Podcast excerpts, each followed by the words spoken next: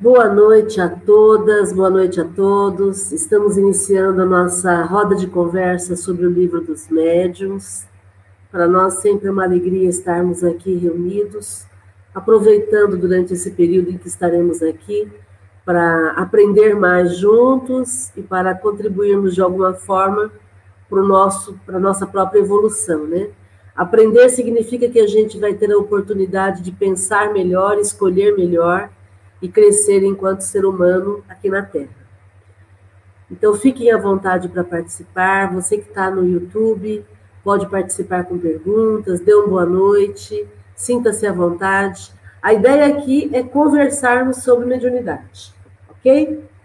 Nós vamos iniciar fazendo a prece e aí depois vamos começar no Livro dos Médiuns, que é esse livro aqui que a gente está seguindo, o Livro dos Médiuns de Allan Kardec. Hoje nós vamos a partir do item 74. Então, alguém quer fazer a prece inicial, por gentileza? Quem se habilita? Posso fazer. Por favor, Fernando. Nesse momento que temos agora de estudo dos livros médios, para falar sobre mediunidade, possamos estar os nossos pensamentos alinhados com os mentores do GEOL, com os nossos mentores, para que possamos aproveitar ao máximo aquilo que for estudado, foi, foi discutido, e acrescentando e podendo também levar para a nossa vida diária os conhecimentos que serão partilhados hoje. Prontos para despertar, possamos ter todo o amparo, toda proteção, para que possamos seguir em frente. Gratidão, Jesus, por tudo, pelas possibilidades, por tudo aquilo que temos de bom que estamos realizando hoje. Gratidão sim, Que assim seja. Muito bom. Bom, nós estamos estudando o capítulo 4 do livro dos médiuns, e começamos esse capítulo 4 da teoria das manifestações físicas na semana passada. Eu vou fazer um resuminho do início da 74, porque ela é uma questão maior e a gente então vai, vai começar a aprofundar melhor nisso. Nesse capítulo 4, Kardec está dizendo o seguinte: ele vai explicar como é que acontecem os fenômenos físicos dentro do Espiritismo.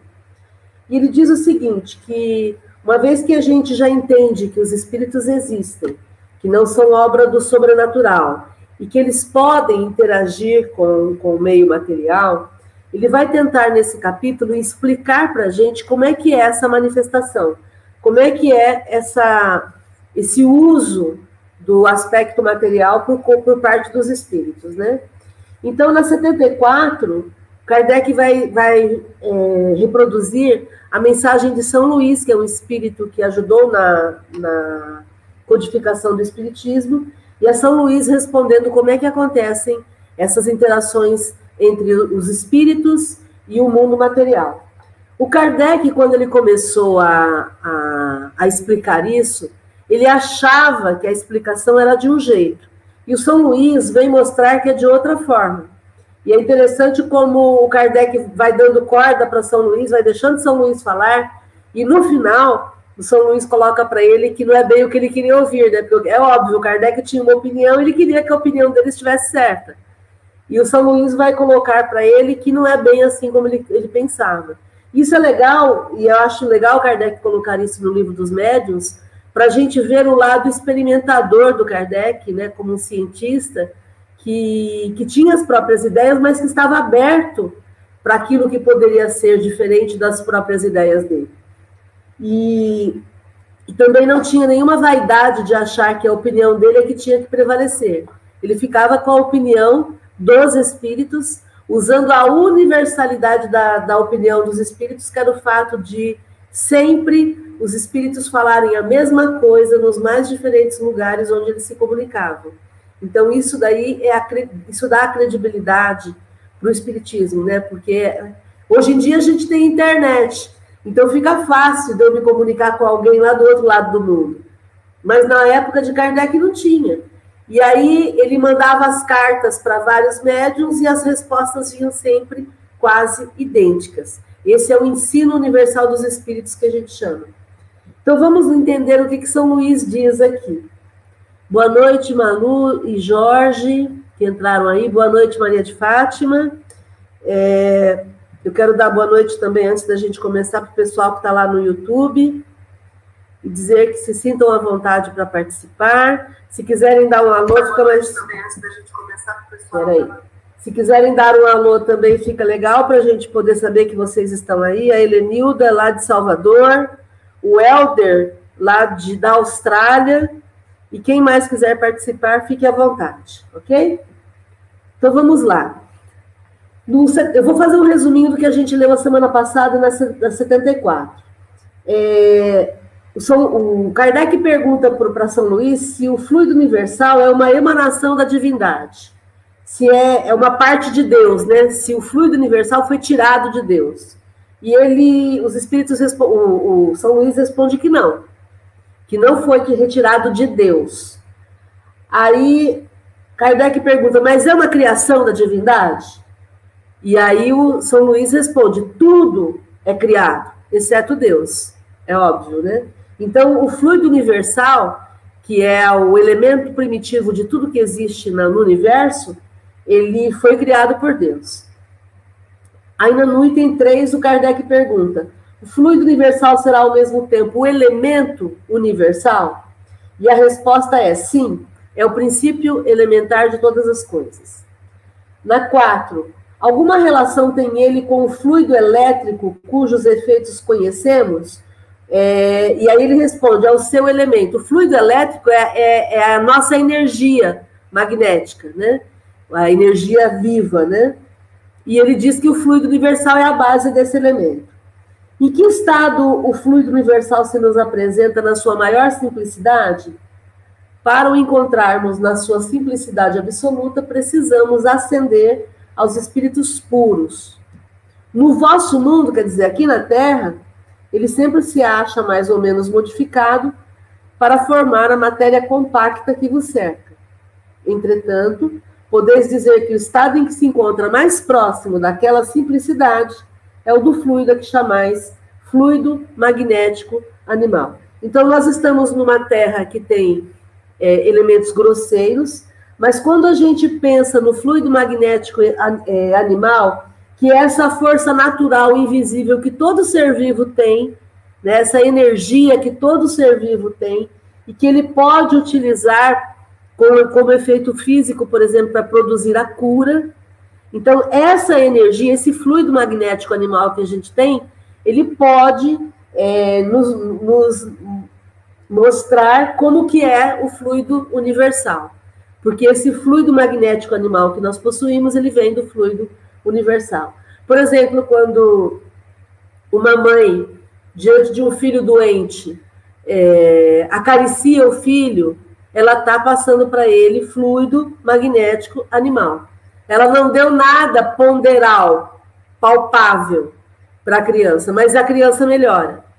Então, ela não deu nada palpável que a gente saiba, mas ela pode muito bem ter pego um pouco de fluido magnético animal dela e acalmado a dor da criança.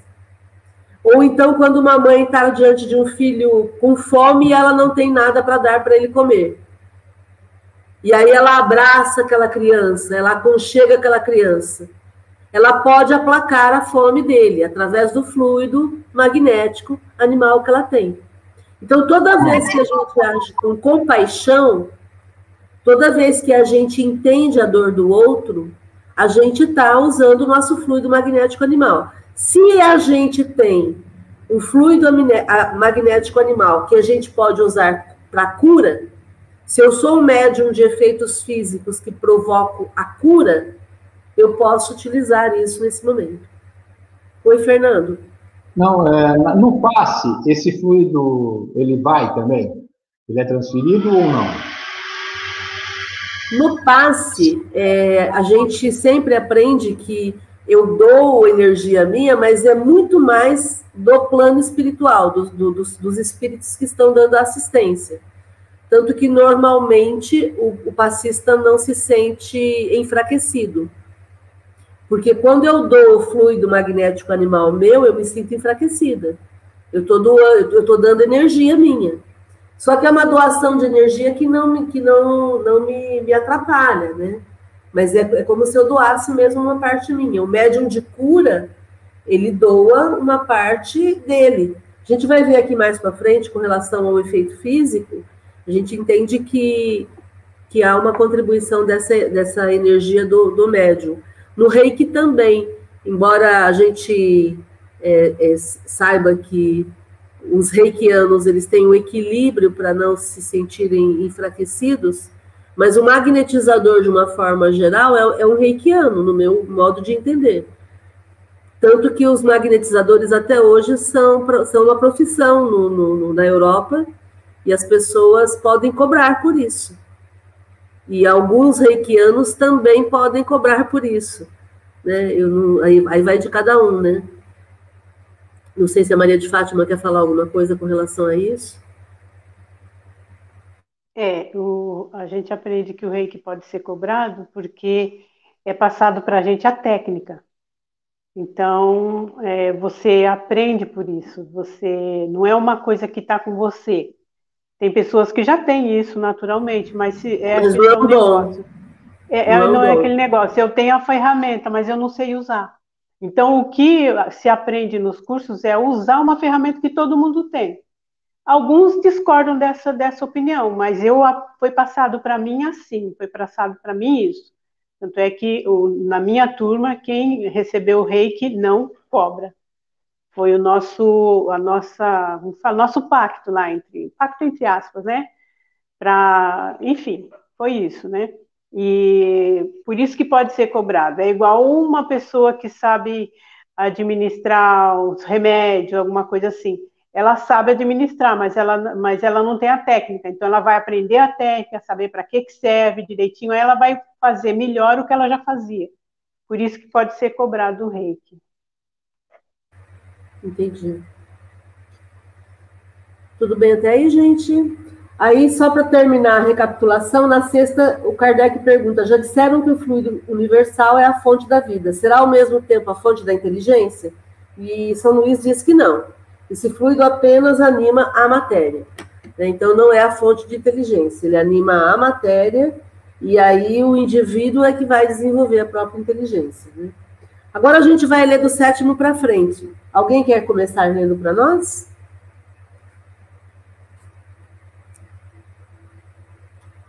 Eu posso ler, Márcia? Ok. 7. Pois que é desse fluido que se compõe o perispírito, parece que, neste, ele se acha num estado de condensação que o aproxima até certo ponto da matéria propriamente dita? Até certo ponto, como dizes, porquanto não tem todas as propriedades da matéria. É mais ou menos condensado conforme os mundos. 8. Como pode um, um espírito produzir o movimento de um corpo sólido? Combinando uma parte do fluido universal com o fluido próprio daquele efeito que o médio emite. Posso ler tudo, Márcia, e depois a gente começa os três?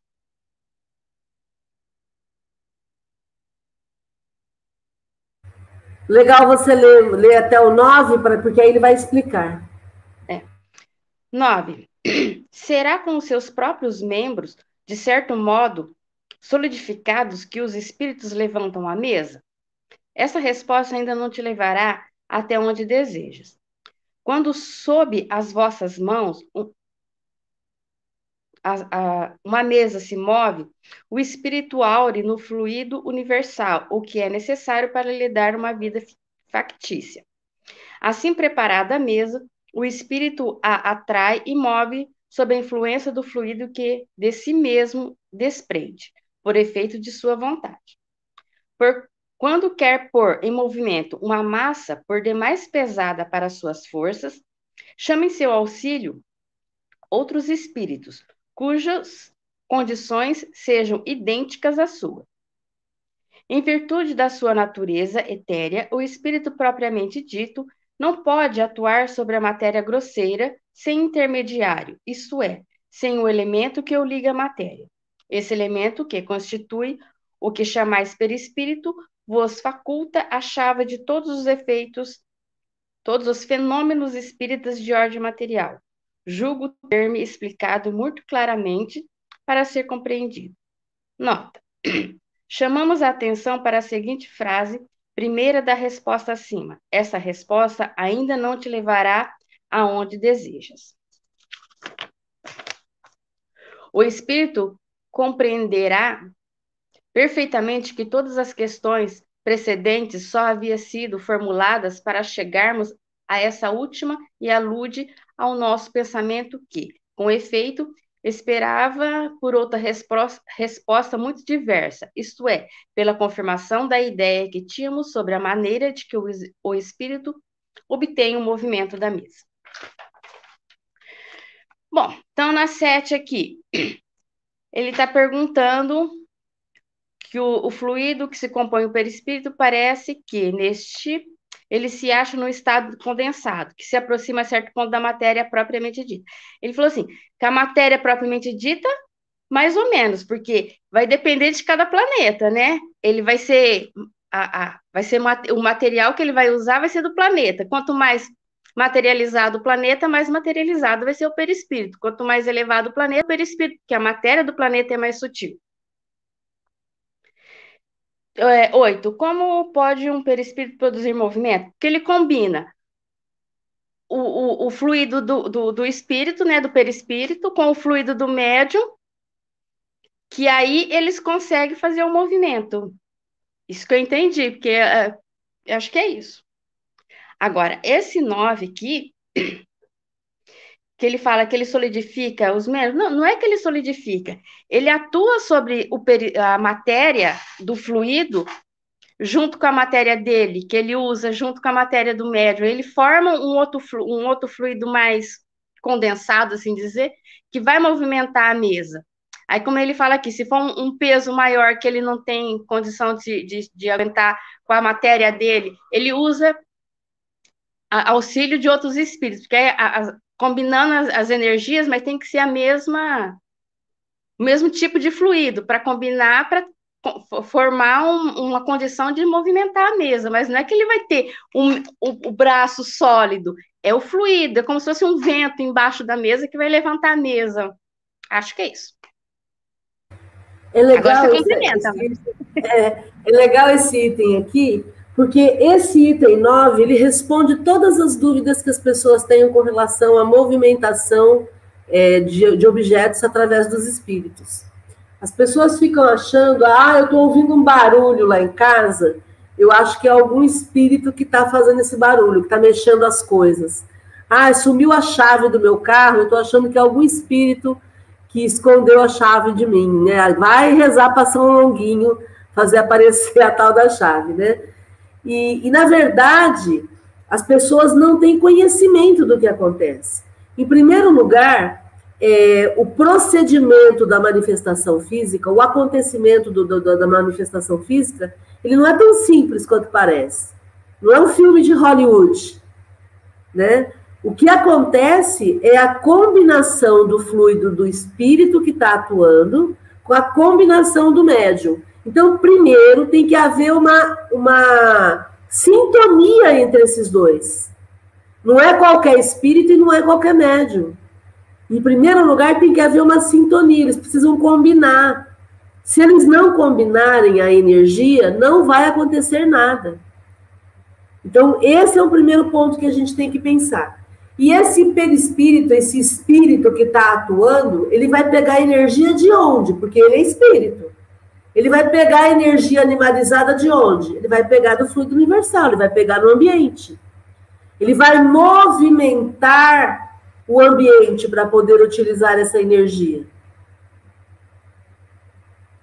Então ele vai, esse espírito ele vai utilizar a energia do ambiente, vai combinar essa energia com a energia do médium, esse fluido, e aí eles vão, ele vai é, envolver a mesa. Se ele quer movimentar uma mesa, ele vai, como ele coloca aqui, preparar a mesa. É como se ele jogasse esses fluidos em cima da mesa. E a mesa, então, ela reage a isso. Então, imagina o seguinte: é como se você pegasse um óleo, eu pego o óleo e eu jogo esse óleo em cima da mesa. E aí eu consigo mexer melhor com essa mesa, com esse óleo que eu joguei ali. Eu estou usando óleo apenas para a gente poder usar um elemento. Podia ser água, podia ser, sei lá, podia ser neve, podia ser lama. Só para a gente poder entender que é como se ele materializasse alguma coisa, ele usasse alguma coisa do universo que já existe e ele encapasse essa mesa com essa substância. E quando ele consegue encapar a mesa, aí ele vai conseguir manipular essa mesa. Por isso que o São Luís usa aqui que ele prepara a mesa. Então, por isso que não é tão simples assim o fenômeno de manifestação física. Tá? Márcia. Oi. É, a ordem da energia dos espíritos não poderia atuar na matéria terrena, porque senão ele estaria interferindo. Sim. Aí a gente ficaria à mercê dos espíritos, né? Já pensou? É, ficaria uma bagunça. Então, na verdade, ele precisa combinar com o fluido universal, que, que é do planeta, para ele poder agir. Então, Sim. nessa mistura, ele cria um terceiro, que é o que vai fazer a movimentação dos objetos, os barulhos, assim por diante, é isso? Exatamente. E aí, muitos espíritos superiores, como a Regina leu aqui, eles não conseguem atuar sobre a matéria, não é que eles não podem, é que eles não vão fazer esse trabalho, que é um trabalho manual, é um trabalho grosseiro. Então, muitas vezes, eles vão usar é, espíritos que estão mais acostumados com a matéria grosseira, e são esses espíritos que vão fazer todo esse trabalho de combinação dos fluidos. A gente observa muito isso com os pretos velhos, né, que fazem um trabalho de campo de socorro maravilhoso. Um trabalho de. Eles têm a habilidade de lidar com a matéria mais grosseira de uma forma maravilhosa, usando muitas vezes plantas, ervas, fazendo tudo isso para poder socorrer espíritos, principalmente espíritos que estão ainda animalizados, que estão sofrendo. Eles fazem esse trabalho que é um trabalho mais grosseiro para quem está mais, mais é, numa situação de progresso maior. Porém, é um trabalho maravilhoso. Eles vão em lugares que muitas vezes os espíritos superiores não vão é, é, chegar lá por conta de serem lugares inferior, inferior, inferiorizados mesmo. Não que eles não possam, mas é porque a gente tem que entender que a atividade mais materializada, ela necessita de uma habilidade para lidar com essa matéria. Entendem? É como se fosse um instrumento, né? Vamos pensar assim, se eu coloco uma luva para poder manipular alguma coisa, é como se fosse essa luva que vai chegar lá e vai conseguir, ou um instrumento, como se fosse uma pinça eu vou conseguir chegar no, no lugar que eu preciso chegar.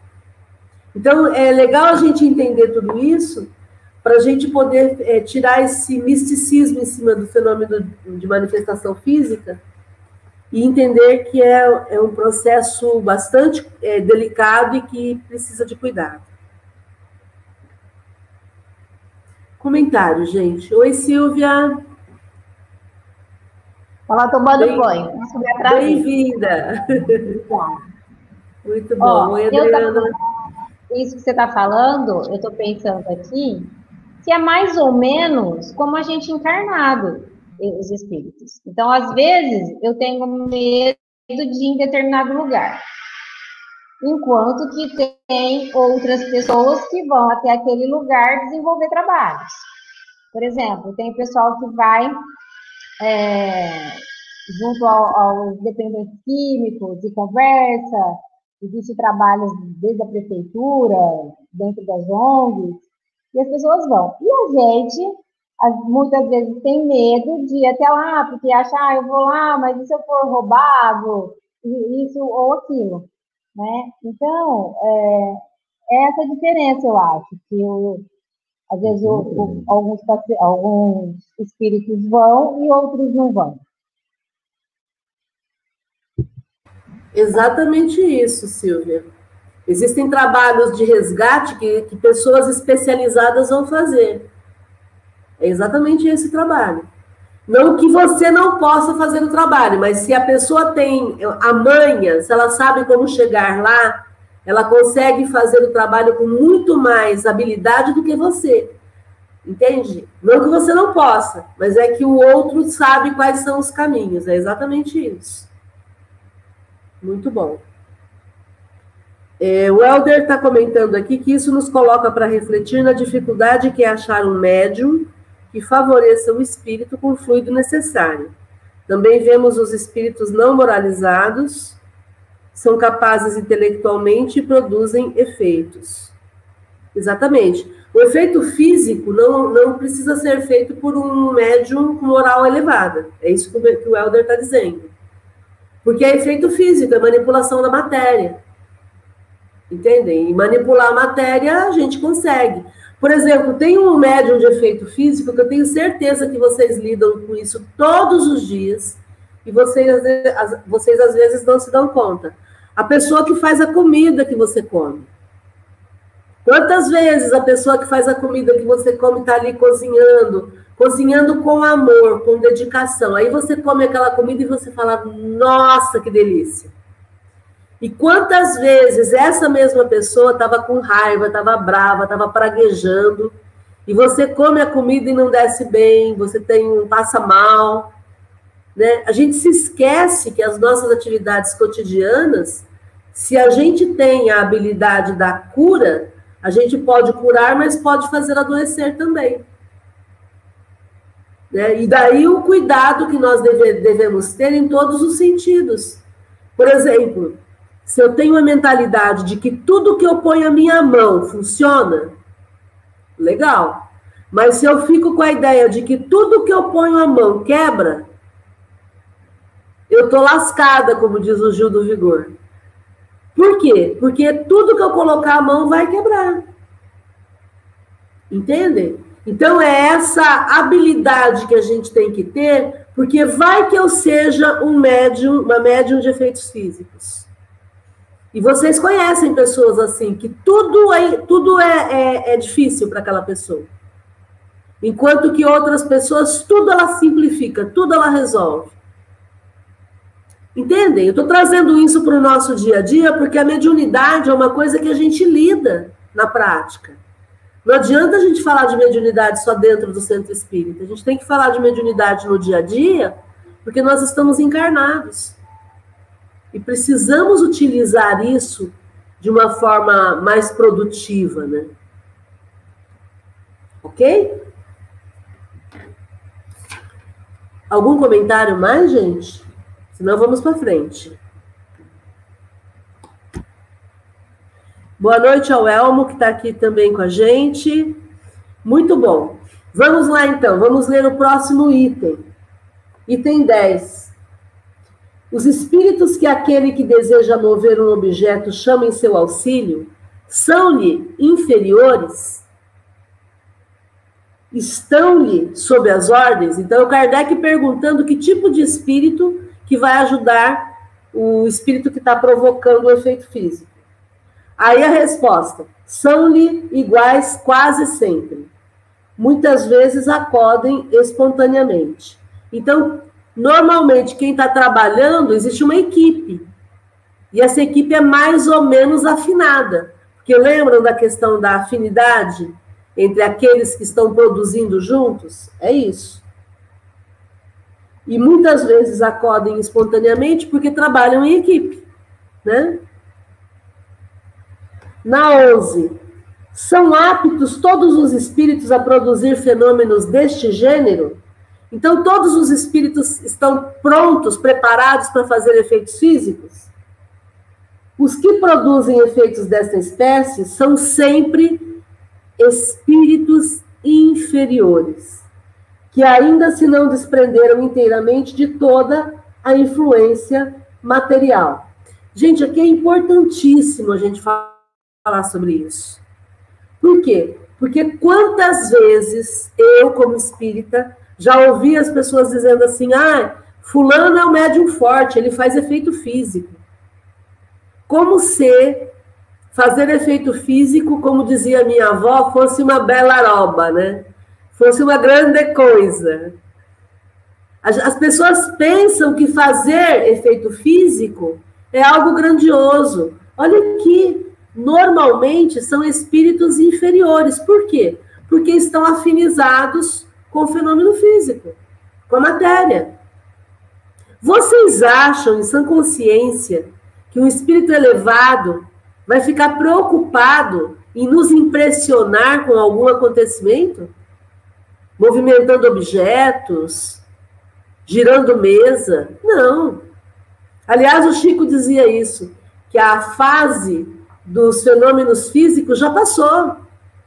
Os fenômenos físicos foram necessários no começo do Espiritismo para chamar a atenção das pessoas para as pessoas entenderem, opa, peraí, o que, que é isso? Uma vez que a gente tem toda a doutrina espírita, que vai trabalhar a nossa parte moral, para que ficar fazendo fenômeno? Para que ficar provocando movimentação, seja do que for? Para que ficar fazendo desaparecer e aparecer objeto? Mãe, isso, Oi, é tão, isso, isso é tão verdade que os efeitos físicos só chamaram atenção, mas na hora do desenvolvimento da, da, das pesquisas de Kardec, foi pela intelectualidade de pergunta e resposta, não foi pela fenômeno físico. Muito bem lembrado, exatamente isso. Exatamente isso.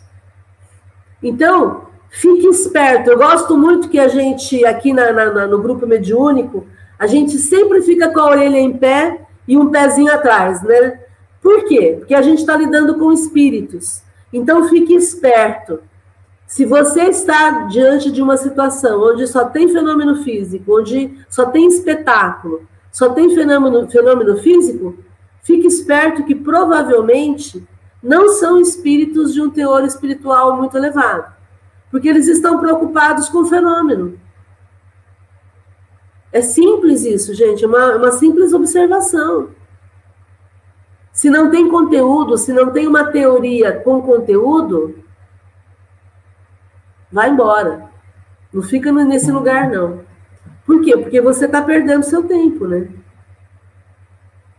O Helder mira lembrando que durante a codificação, os efeitos materiais inteligentes foram feitos por espíritos inferiores sob orientação de espíritos superiores. Claro, é óbvio, né, Helder? Legal você lembrar isso. Por quê? Porque o Kardec estava sendo chamado à atenção, né? Ele estava sendo é, despertado para aquilo. Então, é óbvio, como você colocou, os espíritos superiores estavam coordenando todo aquele procedimento e usando espíritos mais materializados para provocarem o fenômeno. Exatamente isso, legal. Quem leu 12 para a gente, por favor?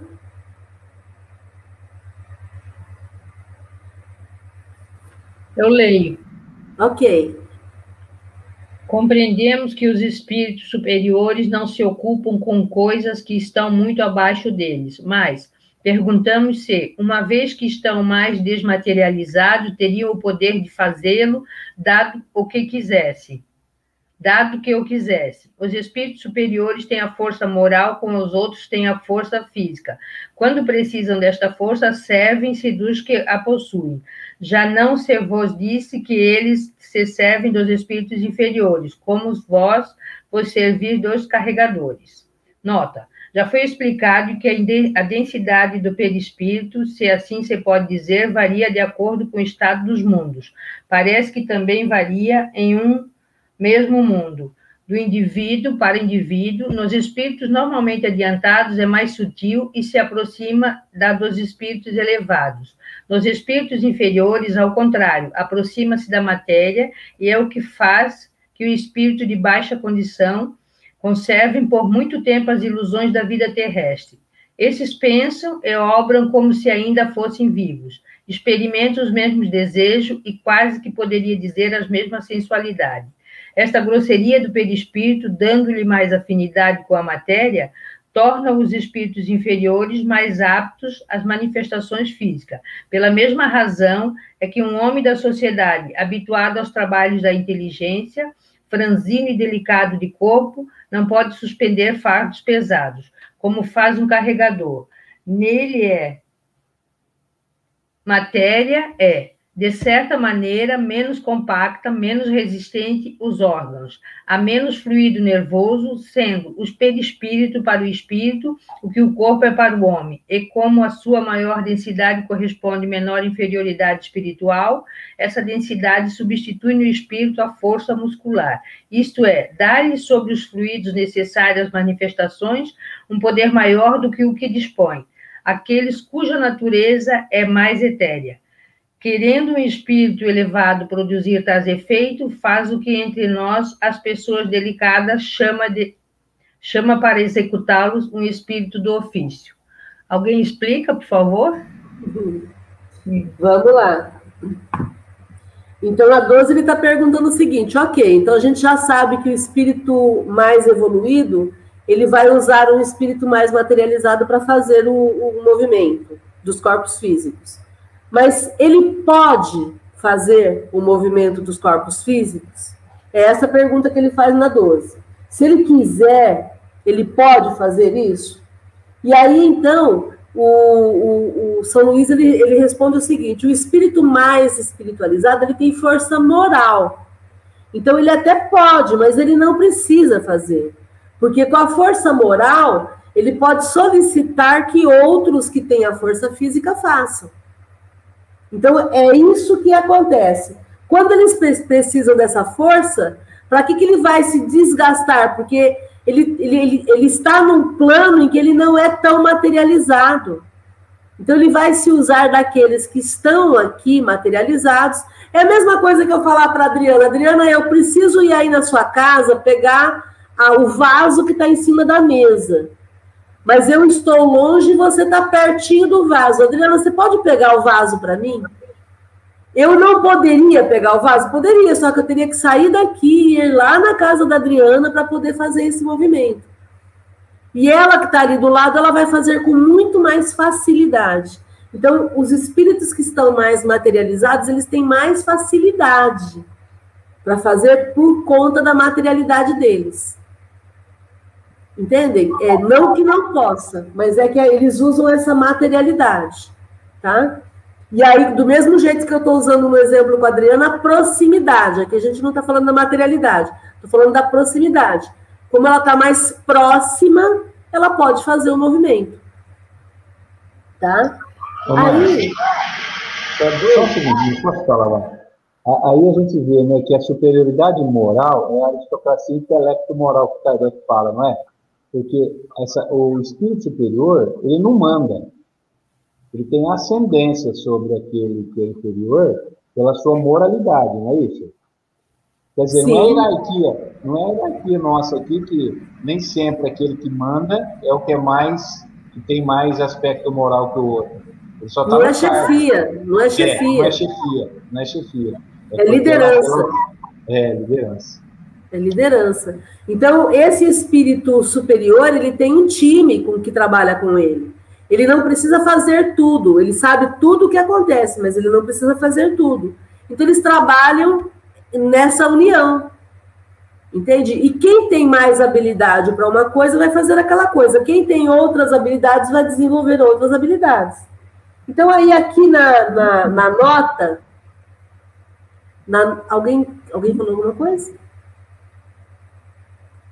Aqui na nota, é, o Kardec vai explicar sobre a densidade. Então, olha que interessante. É, quanto mais materializado é o espírito, mais ele vai viver das ilusões da vida terrestre. Então, aqui eu quero trazer um assunto muito legal que está sendo em pauta, está muito em pauta agora, nas várias lives que a gente assiste e participa. É, tem se questionado muito é, toda a obra de André Luiz no quesito da materialidade da obra. Né? Então, André Luiz, por exemplo, no livro Nosso Lar, ele fala que os espíritos tomam caldo, ele fala da revolta da proteína lá no o pessoal é, é, tá, tá indignado que não tem, mais, não tem uma, uma refeição mais forte. É, falam sobre a, a questão da, da, das vestimentas, né, as roupas que o André Luiz, toda aquela descrição que o André Luiz faz é, com relação ao mundo espiritual, gerando a falsa impressão de que o mundo espiritual é sempre daquele jeito. Então é isso que tem sido questionado. Por quê? Porque, na verdade, essa é a visão do André Luiz. E é esse o ponto. É esse o ponto. A gente tem que entender que tudo bem o André Luiz ver o mundo espiritual desse ponto de vista. O que a gente não pode é generalizar isso para todo mundo. Por exemplo, quantas vezes eu já ouvi, ouvi pessoas dizendo que querem ir para nosso lar?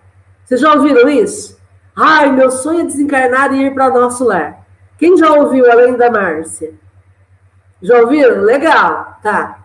E a gente se esquece que nosso lar é uma colônia que está lá na região do Rio de Janeiro. Então, qual que é a probabilidade da gente aqui ir para uma colônia espiritual na região do Rio de Janeiro? Não sei se a aviação Mota faz esse, esse trajeto em espírito. Aí outra questão. Quem disse que nosso lar é um lugar legal? É um lugar, pela descrição dele, um lugar muito mediano, muito, muito mediano. Por quê? Porque fica dentro do umbral, segundo a descrição, num espaço até 50 metros, né, no, no, na região dentro do umbral. Então, as pessoas idealizam o negócio e elas começam a funcionar como se aquilo fosse uma verdade. E é exatamente isso que o Kardec está colocando aqui. Essas pessoas de baixa condição, elas conservam as ilusões da vida terrestre. Então, elas acham que elas vão para o plano espiritual, vão, vão precisar comer, vão precisar fazer revolta porque não tem proteína, vão, sei lá, ah, não gosto de túnica branca, agora eu quero túnica azul.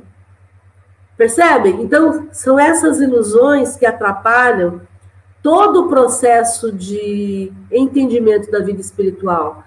Porque, como o Uraí sempre lembra nas lives com a gente, você é um espírito destinado à luz e que habita o universo. No momento que eu e você desencarnarmos, eu não preciso ficar circunscrita aqui, nem ficar circunscrita a nosso lar ou ao umbral, ou seja lá onde for. Eu posso ir para o universo. Eu tenho acesso ao universo. Ah, mas eu não consigo sair daqui. Ah, tá. Então aí a limitação é minha, como ele diz aqui. É a ilusão da vida terrestre que eu tenho. Como a gente vê nas reuniões mediúnicas, né, Regina? Quantas vezes o espírito está preso no túmulo, o espírito está sentindo dores, sofreu um acidente, quebrou a, a coluna, ou fraturou a coluna, né? E ele sente dor ainda, sente o braço ainda imobilizado. O que, que é isso? É a ilusão da vida terrestre que esse espírito não tem. Tanto que é muito interessante, a gente vai conversando com ele, vai tirando ele dessa condição, vai esclarecendo, vai orientando, e dez minutos depois ele está melhor. O que, que aconteceu com aquilo que era verdade para ele? Desapareceu porque era uma ilusão. Então aí ele começa a entender que ele, que ele é um espírito destinado a, a, ao amparo, ele não está desamparado, ele merece ser amparado. E aí o Kardec coloca que essa grosseria do perispírito que ele apresenta faz com que ele fique cada vez mais afinado com a matéria. E aí, então, esse espírito que está mais afinado com a matéria, ele vai, vai estar mais preparado para as manifestações físicas. Só por isso. É porque ele tem mais afinidade com a matéria, ele está treinado no manuseio com a matéria.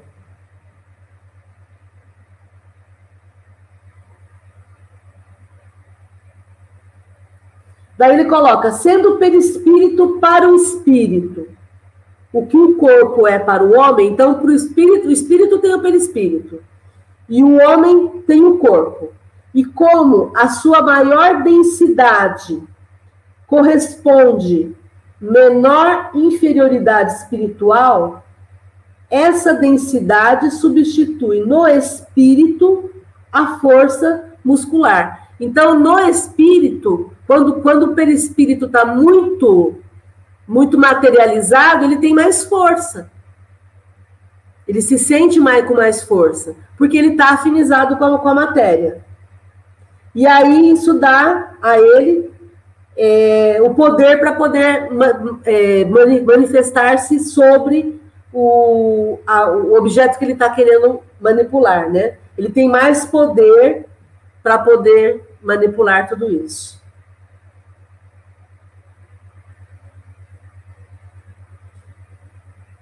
Certo até aí, gente? Parece complicado, mas o que a gente precisa é tirar essas, essa ideia, esse pré-julgamento que a gente tem com relação ao mundo espiritual. No mundo espiritual, tudo vai corresponder ao que você sente, ao que você pensa, a como você funciona. Então, descomplique. Sinta-se mais livre. Sinta-se capaz. Liberte-se de todo, toda a condição de pré-julgamento. E vai voar. A hora que você perceber que saiu do corpo, vai voar. Ah, mas o que está acontecendo com a minha família? Vai voar, tua família ficou.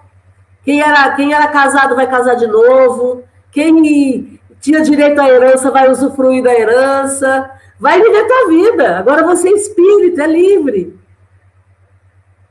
Vai curtir o momento enquanto espírito. E aí, o que, que vocês acham disso tudo que a gente está lendo?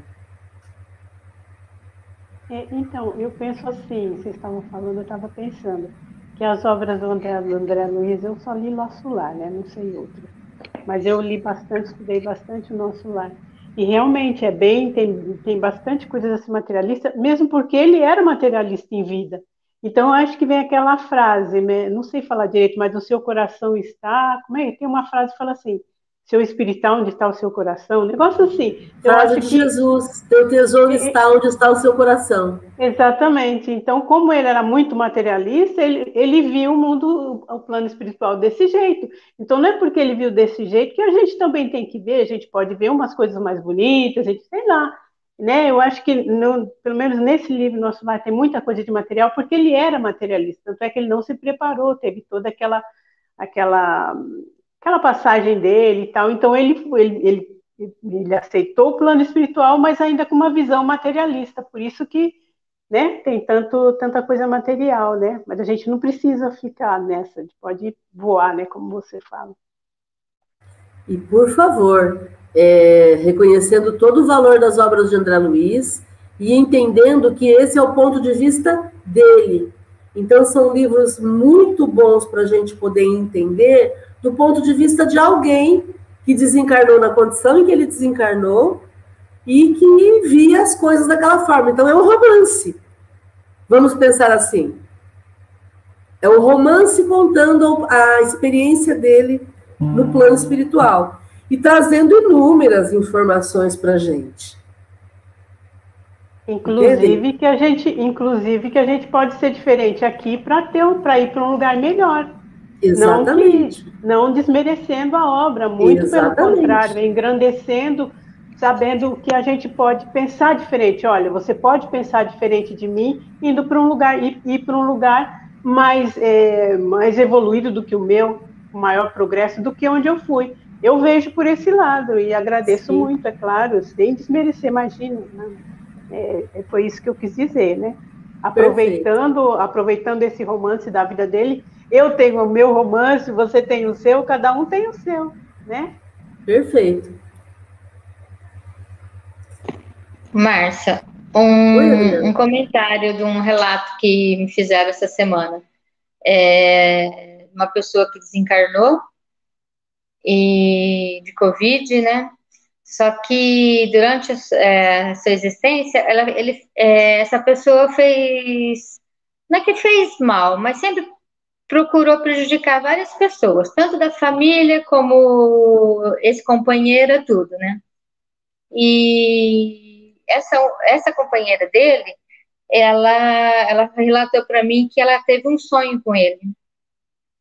Ela teve um sonho que ele estava dentro de um quarto, muito sujo, com muito bicho, tudo. Ela entrou no quarto assim e ainda falou para ele: falou, Mas o que, que você está fazendo aqui? Aí ele, ele respondeu para ela assim: é, Eu tenho que ficar aqui, eu não consigo sair daqui. Você que não deveria estar aqui. Falou desse jeito para ela. Aí ela acordou.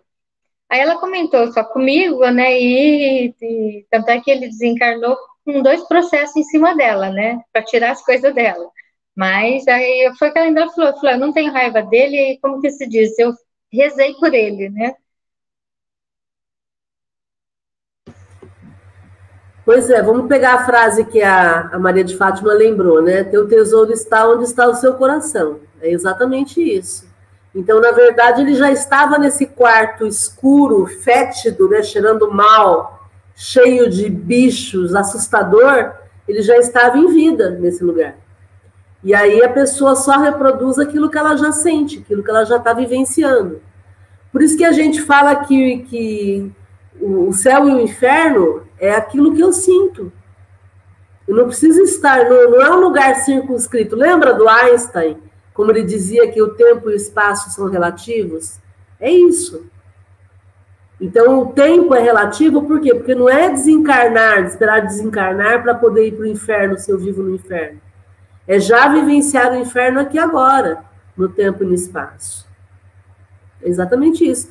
E existe uma alta probabilidade desse sonho que ela teve ser um sonho real, ser um encontro espiritual que ela teve com ele.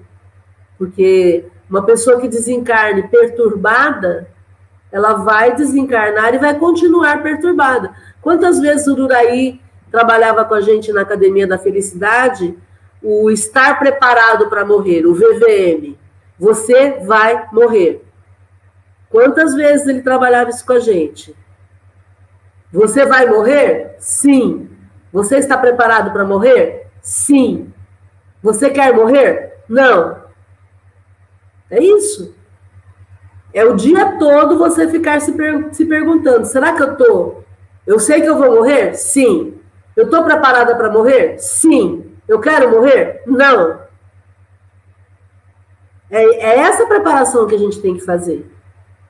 Ai, Márcia, mas a segunda pergunta, se eu estou preparada para morrer, eu não estou preparada para morrer, mas esteja. Esteja porque. Peraí. Acabei de receber aqui uma mensagem. Amanhã. Amanhã. Não, amanhã não vai acontecer nada, não, gente. mas pode ser que amanhã eu ou, ou um de vocês vamos morrer. Quem sabe? Que certeza você tem que você não vai morrer daqui a pouco? Nenhuma. Eu não tenho certeza nenhuma. Nós devemos estar o tempo todo preparados para morrer. Por quê? Porque se acontecer, e é a única certeza que a gente tem na vida depois de estarmos vivos, né? Se acontecer, a gente está pronto. Entendeu, Dri? Então, com certeza, esse foi um sonho em que ela deve ter, ter ido ao encontro dele talvez até para socorrê-lo, para ampará-lo, para auxiliá-lo, para dar um clique, né, para dizer, meu, acorda. Você já morreu, agora sai daí, né? É, tanto é que ela ainda, ela quando ela chegou lá, que abriu, ela pegou e falou assim, é, ele estava sentado no, no, chão, né, falou, levanta, limpa esse quarto, vamos, sai. Ela falou desse jeito para ele, né? E aí ele falou, não, você que não tem que estar aqui. Como se diz, você não tem que estar aqui. Pelo que eu te fiz, eu, né, eu deduzi isso, quer dizer, você não, não, não teria que estar aqui pedindo para mim eu sair daqui. Você queria, é, é, o que a gente não pode ter, né? É mágoa de ninguém. Por mais, por mais o que aconteça, por mais que as pessoas façam para a gente, a gente é, não é que não é como perdoar, mas como se a gente não, não tem perdão, a gente não tem que ter mágoa do, do nosso próximo. Não importa o que fez, a gente não pode guardar isso dentro da gente, né? Porque a gente vai prejudicar nós mesmos. E não a pessoa que a gente tem mágoa. A gente se esquece que o perdão é bom pra gente, né? Porque quando eu perdoo alguém, eu me liberto daquela pessoa. Olha que coisa sensacional, gente. Olha que coisa sensacional. Se alguém me prejudicou e eu perdoo, eu me liberto daquela pessoa. Eu não vou mais carregá-la onde eu vou. Ah, mas ela fez algo ruim e eu ainda vou ter que perdoar? Sim, ela fez algo ruim e isso continua. Isso não é problema meu, é problema dela. Agora, problema meu é eu carregar essa lembrança do que ela me fez onde eu vou. Porque aí eu fico paralisada por isso. Entendeu, Adriana? Então, quando ela perdoa e segue em frente, ela se liberta, ela tira o peso. Mas o peso nunca foi dela, o peso é dele que fez aquilo. Então, perdoar não é esquecer, porque a gente não tem demência. Perdoar é me livrar do, do, do problema. Agora, quem cometeu o erro, o ato errado, continua em débito com a consciência. E um dia isso vai ser resolvido. O problema é que a gente quer resolver no nosso tempo, né? A gente quer assistir a desgraça do outro. E não funciona assim. Não funciona. Então, perdoar é bom para mim, porque eu me livro daquele peso e sigo a minha vida. Se eu tenho a consciência tranquila, vida que segue. Se eu não tenho a consciência tranquila, eu que vá corrigir. Para poder ficar com a minha consciência melhor. Entendeu? Então ela segue a vida dela. Agora, muitas vezes o outro, como no caso dele, ele está expulsando ela por orgulho. Porque ele não quer que ela fique ali e veja, e veja que ele está naquela situação. Agora, se eu estou numa desgraça como essa, Primeira coisa que eu preciso fazer é reconhecer o meu estado e agradecer toda a ajuda. Entende? Poxa vida, se eu tô na, na pior e vem alguém dizer para mim, levanta, limpa isso aqui, poxa vida. Mas se eu sou orgulhosa, eu não aceito. Eu quero que a pessoa saia dali para eu não ser lembrada que eu fiz mal para ela. Entendeu? Então, é, quero trazer aqui uns comentários do, da, do, do YouTube. O Helder dizendo que o pensamento e os sentimentos são fundamentais no equilíbrio do espírito. Exatamente, é o sentimento, o pensamento que vai gerenciar a minha ação. A espiritualização da matéria é a chave da plenitude. Perfeito. Como a Fátima disse, as obras todas de André Luiz estão cheias de exemplo. É isso aí. O Uraí está dizendo aqui que não existe um lugar melhor, mas uma situação espiritual melhor em qualquer lugar. Exatamente isso. Por isso o inferno é onde eu estou. Não adianta eu tirar férias, eu vou me levar. Então eu preciso estar bem, né? Cultivar um estado de equilíbrio. O Uraí está lembrando que o espírito é princípio inteligente do universo. É exatamente isso. É o princípio inteligente do universo. Comentário, gente. Estamos encerrando o nosso estudo de hoje.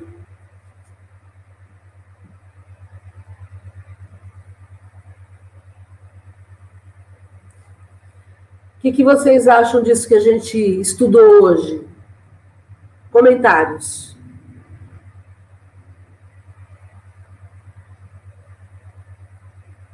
Tudo bem até aí? Tranquilo? Legal. Está sendo útil? O que, que vocês acham? Tá, tá, tá conseguindo, estão conseguindo acompanhar todo esse processo que o Kardec foi fazendo de entendimento de como que se manifesta a, a ação do espírito sobre a matéria? E aí? Quem abriu o microfone? Com certeza. Com certeza, está ah, sendo muito de progresso muito grande para todos. Legal, Elídia. Tudo bem, então, até aí, gente? Nós vamos parar aqui, então, e vamos continuar na próxima semana, a partir do próximo item. Ok? Quem faz a prece para a gente hoje, por favor? Quem se manifesta fisicamente para fazer a prece?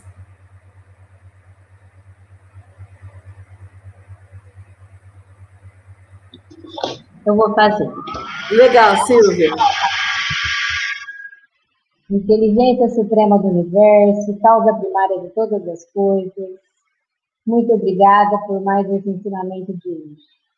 E que possamos a cada dia, a cada instante, em todos os momentos, nos preparar para a liberdade. Que possamos nos livrar dessas amarras terrenas, que possamos estar conectados com o bem, belo, bom, para que possamos fazer sempre a melhor parte de nós e vivenciarmos sempre o amor. Sejamos cada dia mais soltos dessa vida materialista que temos para viver o amor. E que todos tenhamos uma excelente semana, o fim de semana se aproximando. Hoje estou muito agradecida que temos 24 anos de reencarne da Carolina, minha filha, é, junto a nós. Agradeço por, ser, por ter tido a oportunidade de ser mãe de duas meninas maravilhosas e ter uma família constituída. E cada um de nós possamos agradecer nesse momento, a família que temos, e juntos formarmos essa família universal. Obrigada, Senhor Jesus, por tudo, por todos esses aprendizados que temos dia a dia, junto com esse grupo maravilhoso, e que possamos nos despertar instantaneamente. Gratidão. Muito bom. Parabéns para a Carol, que está fazendo 24 anos. Muitas felicidades. Parabéns a Dona Elide e ao seu José, que estão fazendo 59 anos de casamento também. E vamos em frente. Um Parabéns para vez... Adriana, que, que ontem fez 52 aninhos. Parabéns para Adriana, que ontem fez 52 anos, verdade. Muito bom. E assim vamos em frente. O Fernando vai fazer aniversário essa semana também. Fernando vai fazer também. Parabéns, então, parabéns Quantos também. anos, Fernando? Eu vou fazer 56. 56. Dia Parabéns. 28. Com, com um corpinho de 18, cabeça de 28. Legal, gente. Felicidades. Tudo de bom. Um beijo. Até mais. Parabéns, Fernando. Tchau. Tchau.